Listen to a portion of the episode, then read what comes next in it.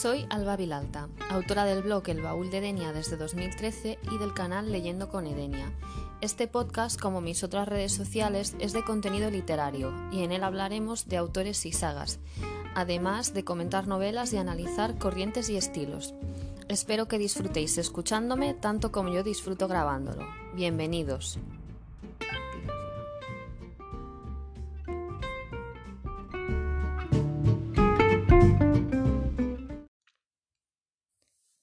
Bueno, este es el segundo episodio del podcast y no pensaba tener que grabar tan temprano, la verdad. Estaba quería esperar un par de semanas a terminar de leer el libro que estoy leyendo ahora para hacer una reseña, pero con todo el tema este de, del COVID-19 o del coronavirus, que estaremos ya todos hartos de escuchar esta palabra, eh, he decidido hacer un episodio un poco diferente eh, dando ideas de algunos libros que podéis leer que creo que son interesantes para, para pasar estos días en casa. Me he centrado en libros que yo evidentemente ya he leído antes y que a mí me gustan y que creo que están bien para empezar ahora a leer porque son libros entretenidos, mmm, que no se hacen pesados, porque creo que si ahora nos ponemos a leer un libro pesado estando metidos en casa mm, sin saber cuándo vamos a poder salir puede llegar a ser agobiante y frustrante. Así que he decidido eso, escoger cosas muy sencillas y que creo que os van a gustar mucho. El orden de la lista no tiene nada que ver con que el libro me guste más o menos, simplemente he intentado ordenarlos un poco por la temática que tienen Así que vamos a empezar primero de todo con, eh, con clásicos. El primero es Ana de las Tejas Verdes. Si me seguís de antes en el canal o en el blog, sabréis que Ana de las Tejas Verdes es como mi libro favorito por excelencia, porque mm, realmente fue la primera saga que me leí. Mm, igual tenía, creo que tenía 11 o 12 años, me la leí entera y me encanta. La he, la he releído muchas veces siendo ya mayor y de verdad que creo que es imprescindible. Me parece que últimamente con el tema de la serie de Netflix mucha gente ha visto la serie, conoce los personajes, pero realmente no ha leído la novela. No sé, es mi sensación por lo menos. Y creo que es necesario que si os gusta la serie eh, leáis la novela porque de verdad no tiene desperdicio. Aunque es una novela juvenil, es como muy alegre, mm, siempre la mayor parte de los libros son cómicos y de verdad creo que os puede entretener un montón y que es un buen momento para empezar con una saga como esta. Además tiene mm, creo que siete, ocho tomos, me parece, ahora no me acuerdo, y de verdad que todos son preciosos. O sea que podéis estaros un mes si hace falta, que me da la sensación de que va a ser así eh, leyendo la saga porque es chulísima. La siguiente novela clásica de la que os quería hablar es La Abadía de Northanger de Jane Austen. No sé si se pronuncia así, la verdad, pero bueno, espero que me entendáis. Eh, este libro trata de, una chica, de la hija de, de, una familia burguesa, pero vamos, bastante normalilla, entre comillas, digamos, que se enamora del hijo de, de una familia rica que tiene una abadía, que es la abadía de Northanger, y viven allí. Eh, el libro se desarrolla en diferentes espacios, primero en la zona donde ellos viven y se conocen, eh, luego se desarrolla en Bath, porque era muy típico en el siglo XIX que la gente que tenía dinero de Inglaterra fuera a Bath a, pasar el verano y a tomar baños termales y todas estas historias. Y la última parte se desarrolla directamente en la abadía. me gustó bastante el libro porque es muy entretenido de leer, es bastante ameno. La verdad es que no me esperaba que, que fuera así. Eh, tiene muchos toques de novela gótica y recuerdo que cuando lo leí me, me, llamó la atención que algunas partes me recordaban por las descripciones y bueno, el estilo en general me recordaban a, a Jane y a, y a Cumbres Borrascosas. Y realmente es imposible que estuviera hecho adrede porque Jane Austen murió antes de que nacieran, nacieran las Bronte, así que no tiene nada que ver, pero el caso es que a mí me, me recordó bastante y eso es una novela gótica con toques góticos, pero a la vez es como cómica. Bueno, no sé, está dentro del, del estilo habitual de Jane Austen y os la recomiendo porque la verdad mm, yo me la leí en una semana o menos y creo que puede, puede ser entretenida. Siguiendo un poco por todo el tema novela gótica, ahora sí que esta es una novela gótica en toda regla, os recomendaría Drácula. Es también una de mis novelas favoritas, la he leído dos veces creo y la releí este, este otoño pasado y la verdad es que me volvió a encantar, tanto como la primera vez. Eh, quizás no es la mejor época para leerla porque ya es primavera casi y bueno, no estás mucho metido en este tipo de ambientación, pero, pero la verdad es que a mí me encanta, o sea que yo la leería a todas horas. Eh, todo el mundo sabe de qué va Drácula, así que tampoco os lo voy a explicar conocemos todos perfectamente el argumento por películas, series y mil cosas que han hecho. Así que, que nada, que la novela no tiene desperdicio alguno, que es buenísima, que me encanta. Tiene algunas partes machistas, que son las únicas que no me gustan, pero bueno, os recomiendo también que la leáis para, para realmente conocer la historia y salir un poco de todas las narrativas audiovisuales en cine y en series que nos han hecho hasta ahora. No podía hacer este podcast, bueno, este episodio, sin hablaros, por supuesto, de Harry Potter. Em, sé que hay mucha gente de mi edad que mm, cuando en su momento salió Harry Potter y, bueno, éramos adolescentes o casi preadolescentes, porque realmente yo tenía 11 años cuando salió, me parece, o cuando llegó aquí a España, eh, pues mm, sé que mucha gente, yo creo que por prejuicio no la ha leído. Puede pensar que eso es de frikis, que es una tontería. Mm, no sé, he escuchado muchas, muchos comentarios como estos a gente de mi edad y realmente creo que se están perdiendo una, bueno, una super saga, un argumento buenísimo, de los más originales que creo yo que he encontrado nunca. Mm, no sé, una historia con un montón de matices, un montón de personajes, un montón de subtramas. Es que no sabría ni, ni qué más deciros de Harry Potter, es que es buenísima. Es buenísima, no hay más. Entonces yo ahora la estoy... A ver, yo he releído los libros varias veces, pero no he seguido el orden ni de la saga ni nada. Y este último año o, más, no sé cuánto hace ya que la estoy releyendo. La estoy releyendo por el orden que toca cronológicamente. Ahora estoy en, el, en Harry Potter y la Orden del Fénix, que creo que es el quinto. Y la verdad es que hay muchas cosas de las que no me acordaba o quizás al leerlo siendo más joven las había percibido de otra manera, no sé, pero el caso es que de verdad que aunque las releas mil y una veces, siempre vas a encontrar algo nuevo, siempre vas a encontrar detalles interesantes que no habías percibido antes y, y yo creo que para alguien así que ha tenido esos prejuicios o que no la ha querido leer porque le ha dado pereza o porque cree que no le gusta la novela fantástica, Cualquiera de estas razones creo que de verdad tendría que darle una oportunidad y animarse porque em, es que todos los libros son muy interesantes y una vez los coges yo creo que no puedes parar de leer.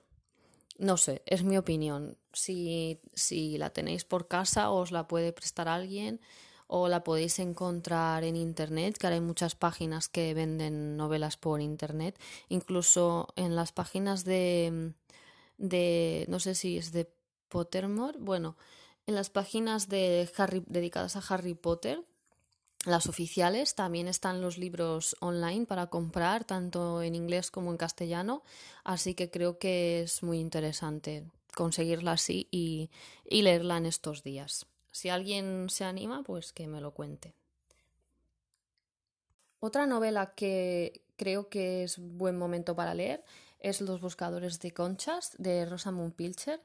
Es una novela romántica que a mí me encantó. Eh, reconozco que es muy larga, no recuerdo cuántas páginas tenía, pero más de 500 seguro. Eh, como digo, es una novela romántica, pero no es una tontería mm, vacía de contenido y de argumento, al contrario. Eh, está, mm, se desarrolla como en diferentes épocas. la protagonista, creo recordar que cuando cuando empieza la novela es, es ya mayor, pero empieza como a... Sí, exacto, es ya mayor y entonces algo de la novela empieza a recordar su juventud y su pasado y nos explicará una novela, nos explicará una historia de, de amor mmm, inspirada, no, basada, vamos, localizada en la Segunda Guerra Mundial y de verdad yo cuando la leí creo que tardé mmm, días o incluso semanas en recuperarme de esta lectura porque es muy, muy, muy, muy, muy, muy buena y muy emotiva. Mm, recuerdo que estuve mucho tiempo pensando en la novela después de leerla y creo que después no leí ningún libro más porque es que me había quedado en shock. Así que, de verdad, mm, aunque sea un tocho, mm, creo que, que deberíais leerla, sobre todo si os gusta o si os gustan las tramas históricas o la novela romántica, es un must, yo creo. Siguiendo en esta línea de novela romántica histórica, digamos, hay eh, dos libros más que os quiero recomendar. Uno es Herbarium de Ana Casanovas y el otro es En el país de la nube blanca, que es de Sara Lark.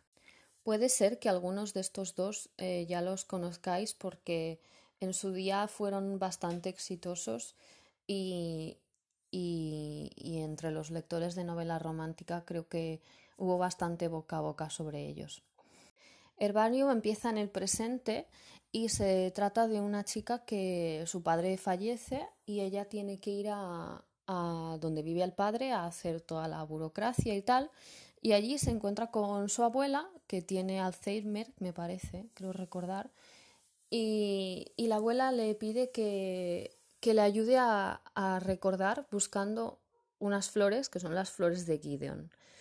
No os quiero explicar mucho más porque si no le quito toda la gracia a la novela, solo deciros que es una novela romántica basada en el presente y en el pasado, que es muy bonita, muy chula. También tiene hace claras referencias a Jane Austen, o sea que si sois lectores de Jane Austen seguramente os hará bastante gracia, y está ambientada en Inglaterra, eh, concretamente en Oxford. O sea que si os gusta la cultura anglosajona o habéis viajado allí o bueno, tenéis algún tipo de vínculo, eh, creo que os puede, os puede gustar bastante. En el país de la nube blanca es otro tochaco muy largo, creo que tiene, no sé, es muy larga, creo que tiene como 700 páginas o así. Pero eh, es muy interesante porque nos explica em, la conquista de Nueva Zelanda por los ingleses. Em, lo hace a través de una historia mm, romántica, o sea, realmente es novela romántica, pero yo creo que también es histórica porque a través del personaje principal y de su historia y lo que le va pasando, nos va introduciendo hechos reales de cosas que pasaron en ese momento.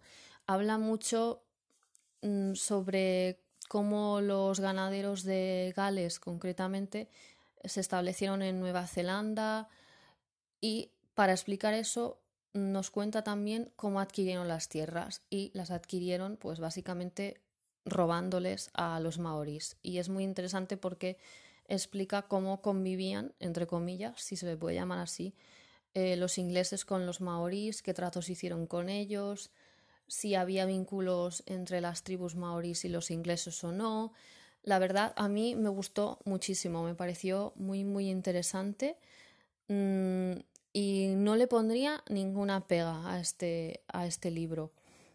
Eh, lo único es que la historia que tiene la, la, protagonista pues es un poco turbia, como todas las historias Estas del siglo XIX siempre pasan dramas o desgracias o cosas así, pero es una novela muy bonita y, os la recomendaría. No os recomendaría la segunda parte, porque la segunda parte la empecé con muchísima ilusión, que también eh, es la, la continuación de la historia de, la protagonista, y la verdad me pareció, mm, comparada con la primera, horrible.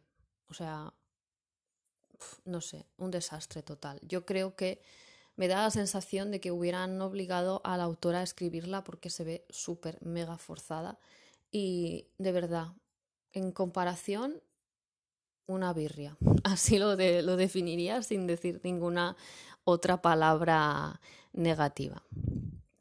Y bueno, ya para terminar, os quería hablar de Marianne Case o Marianne Keyes, no sé cómo se pronuncia. Es, eh, puede ser que ya la conozcáis, es una autora eh, irlandesa actual que escribe novelas, mm, pues eso, novelas románticas de género chick lit, que es este género, bueno, es un género dedicado a básicamente a mujeres, que dentro de este género también está el diario de Bridget Jones, o sea que os podéis imaginar un poco por dónde van los tiros, pero no tiene nada que ver con, con Helen Fielding, el estilo que tiene ella al escribir. Marianne Keyes con sus novelas lo que hace es retratar los problemas que tienen las mujeres actualmente, como puede ser divorcios, hijos, pues soltería, y lo hace siempre a través de, bueno, siempre no, pero no, tiene una saga en concreto que se llama la saga de la familia Walsh, en el que hay cuatro o cinco hijas de la familia y cada libro está dedicado a una hija en concreto. Y a esa hija pues le pasan X cosas. Está el libro de la hija divorciada, el libro de la hija soltera, eh, etc. Y a mí hubo uno en concreto que me gustó mucho, que es el de Hay alguien ahí fuera, que eh, va sobre mm, una de las hijas que, bueno, su marido fallece y le da una crisis, obviamente muy fuerte y bueno, volverá a Irlanda para, pues, para reponerse de este shock que ha tenido. Y, y aunque en realidad en esta novela en concreto es mm, drama, siempre tiene, tiene un enfoque positivo y un, un final positivo y creo que es muy interesante porque cuando la leí me hizo pensar bastante sobre el tema, reflexioné bastante y, no sé, mm, yo de esta señora he leído como cuatro o cinco de la familia Walsh y todos son muy divertidos, pero este fue el que más me marcó sin duda. Y creo que bueno, que si, no sé, si os gustan este tipo de novelas, pues creo que, que os puede servir para pasar estos días en casa que estamos teniendo últimamente. Y nada, eso sería todo por hoy, realmente. El siguiente episodio tenía pensado, que realmente era el primer episodio, tenía pensado hacerlo sobre, bueno, hacer una reseña o alguna cosa así sobre Mujercitas, que es el libro que estoy leyendo ahora, y, esos son mis planes, no creo que vaya a cambiar. Así que nada, cuando termine Mujercitas, espero que pronto, porque no me queda mucho, eh, volveré a pasarme por aquí y, os explicaré qué me ha parecido. Un beso y espero que no os aburráis mucho y que el episodio os haya hecho pasar un buen rato. Chao, hasta la próxima.